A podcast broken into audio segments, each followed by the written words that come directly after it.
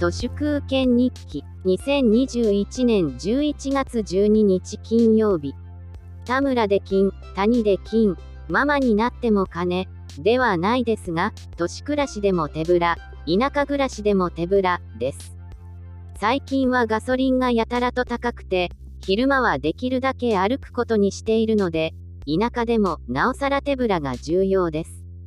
ここら辺もすでにかなり現金なしでもなんとかなるので、お財布は持ち歩いていません。都市と田舎の一番大きな違いは、サードプレイスとしての車という空間があるところで、その意味では、より一層手ぶらは楽に実現できます。東急の運賃が値上げされるとか、JR のグリーン車料金が値上げとか、都市部の移動手段もどんどん値上がりしていますね。値上げで解決するなら経営者なんていらないと思います。会社を辞めると、都市部に住む理由がほとんどなくなります。都市が豊かさの象徴だった時代は終わっており、かつての江戸のように、田舎では生きていかれない者たちの吹きだまりとなりつつあります。令和の山本太郎が、東京で凱旋するのはほとんど新宿ですが、それはもはや新宿が貧しい人の吹きだまりになっているからです。昔は映画とか音楽とか渋谷に行かないと体験できないものも結構ありましたけど、もはやクリエイティブなものも、だいたいネットフリックスやネットでどこに住んでいても手に入ります。そもそも映画とかアルバムとかインターネットのない時代のコンテンツパッケージでしかなく、それって今更なんか価値あるの？っ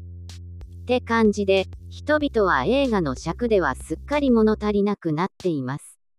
都市であろうと田舎であろうと、もはやエタノールをみんなでビシッと決めて、集団や組織で盛り上がる、ドラッグを活用した政治儀礼がすっかり効力を失っており、コロナが落ち着いても飲食店の需要が全然戻っていないのも、広い意味での政治が大きく変わってしまった証拠の一つだろうと思います。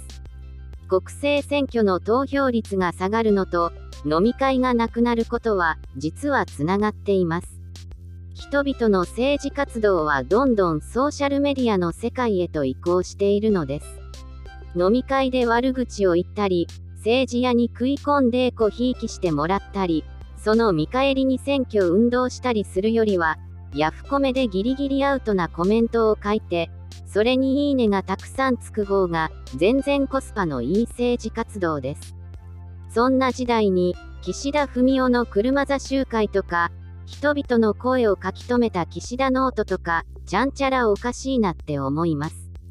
車座になって、役人が集めた人畜無害の人民の意見を聞いたって、完全に時間の無駄、偉い人が目下の言うことをメモするなんて、ただ単に、不気味なだけです。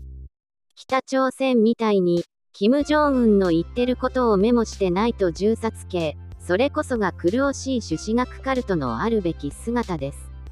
以上、本日も最後までありがとうございました。人の行く裏に道あり花の山。